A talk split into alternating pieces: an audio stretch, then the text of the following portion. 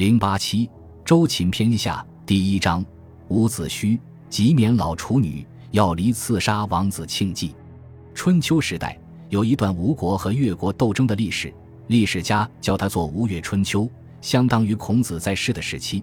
这里面含有好些民间传说性质的东西，有些甚至还具有浓厚的神话因素，他们都应该归入在神话传说的范围以内。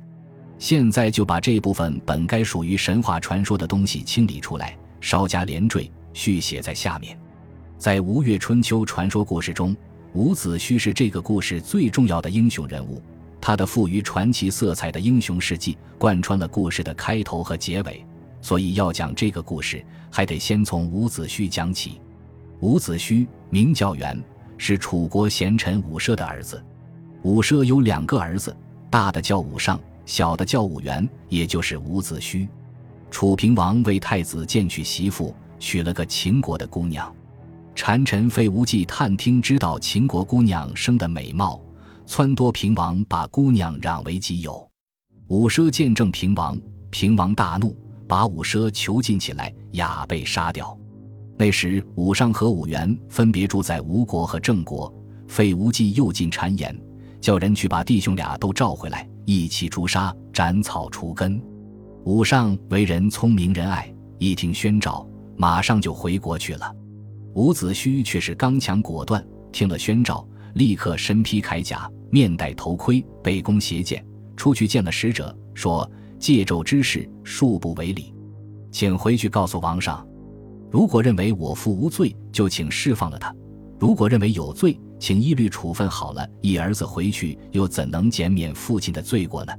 使者回去禀报平王，平王知道伍子胥是不会来自投罗网的，只得把伍奢、伍尚父子杀却了事。伍子胥知道后，悲愤方分，是为冤死的父兄报仇。那时太子建避难到宋国，伍子胥也到宋国去依附太子建。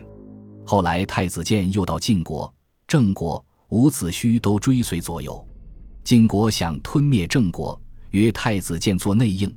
太子建不顾伍子胥反对，竟应允了。哪知时机不密，被郑军侦察知道，杀了太子建。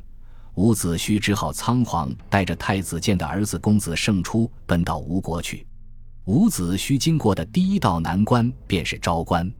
伍子胥过昭关，这已经成了一句民间的俗语。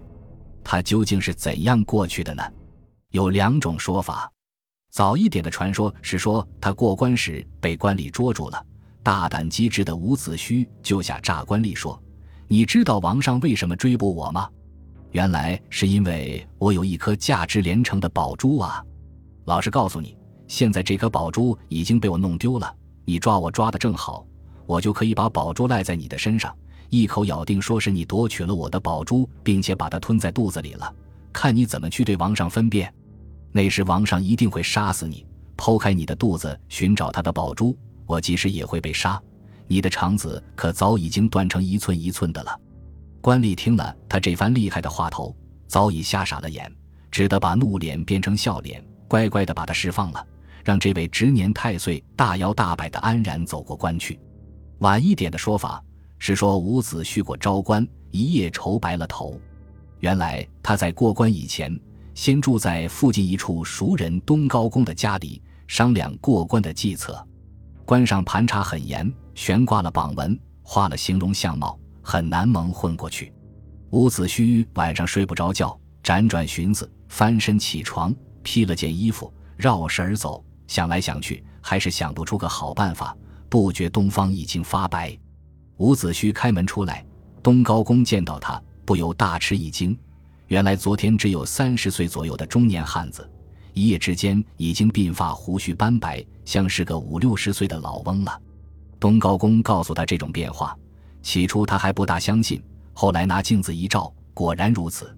于是两人都转惊为喜，因为形貌既然有了差异，就可以定下一个计策，蒙混过关。两人随即定下一计。用一个身材相貌和伍子胥有几分相像的乡下人扮作伍子胥，头发胡须斑白的伍子胥扮作老仆，公子胜扮作村童，这样给他个一缠二脚，居然果真便被混过了昭关。民间传说中，类似伍子胥过昭关这种情况的，还有关公过潼关。传说蒲州县梁县关公本来不姓关，因为同情受害的弱女子，打抱不平，杀死了县官和他的妻舅，逃到潼关。关门上正在画影捉拿，搜捕甚急。关公看见情况不妙，不敢贸然闯关，只好暂时蹲在一条小水沟旁，捧了水来洗脸，从水里自照形貌。那只脸经水洗以后，颜色由黄白变成苍红，连自己都不认识了，因而转忧为喜，挺身走到关门上。关主问他姓名年龄，急切间不知所答，就随口指关为姓，说他姓关，居然便也给他混过了关。后来浪荡江湖，追随刘备，三分天下，成就勋业，过关的关就定为他正规的姓氏，没有再去改变了。其实据说关公本来姓冯。明显字寿长，这是很少被人知道的。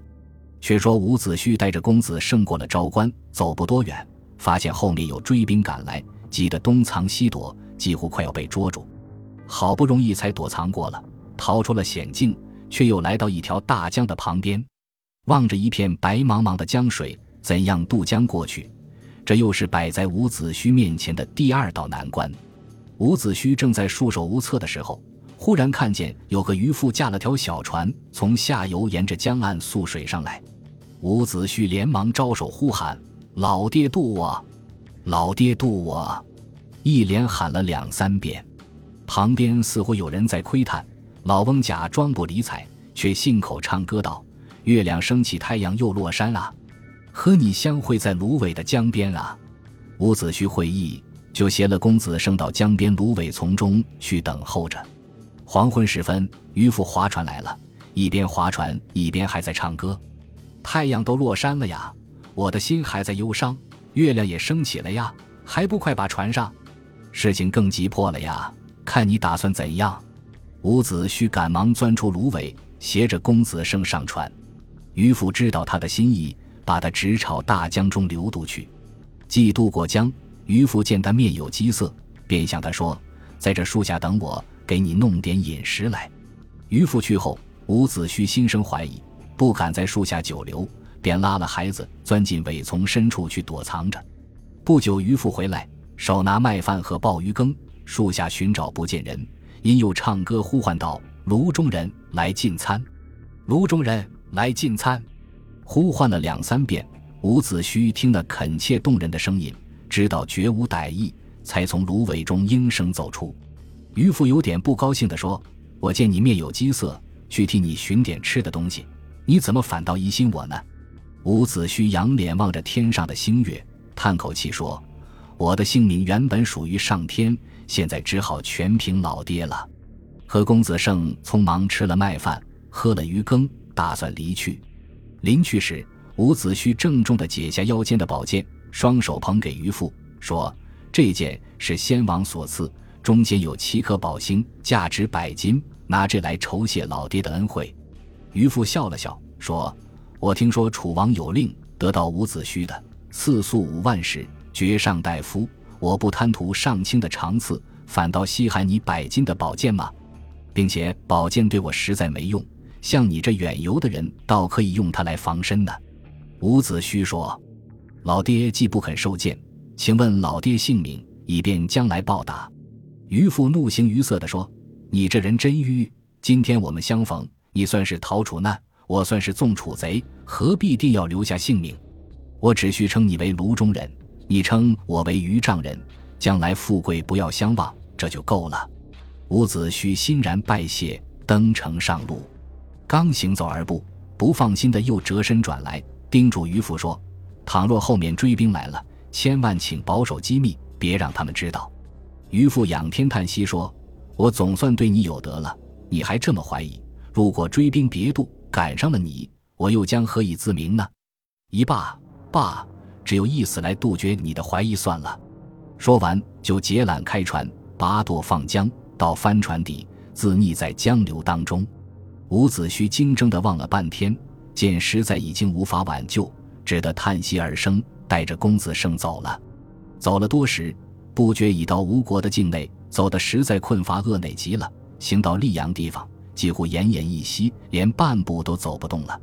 这又是伍子胥逃亡时所遇到的第三道难关。好在无意中又遇见一个女子在浅水的沙滩上用棒槌击棉絮，旁边放着纸饭篮子。伍子胥走到她的身旁，有气无力地说：“夫人，可容我吃一餐你的饭吗？”女子垂头答道：“我单独和母亲过活，三十岁还没出嫁，怎敢卖饭给过路的人呢？”伍子胥陪笑说：“夫人误会了。”实在是因为穷途积馁，请夫人施舍点饭吃。女子转面石头一看，见伍子胥壮貌魁伟，知道多半是英雄落魄，便点头应允了。揭开饭篮子的盖，长跪在地上，把一钵浆水和半篮子饭恭恭敬敬奉给伍子胥。伍子胥和公子胜把饭和汤水略吃喝了几口，就放下了。女子说：“看你的光景，仿佛是将有远行。”为什么不吃饱了再去？伍子胥听了这话，也就不再客气，便和孩子把剩下的饭狼吞虎咽的全吃光了。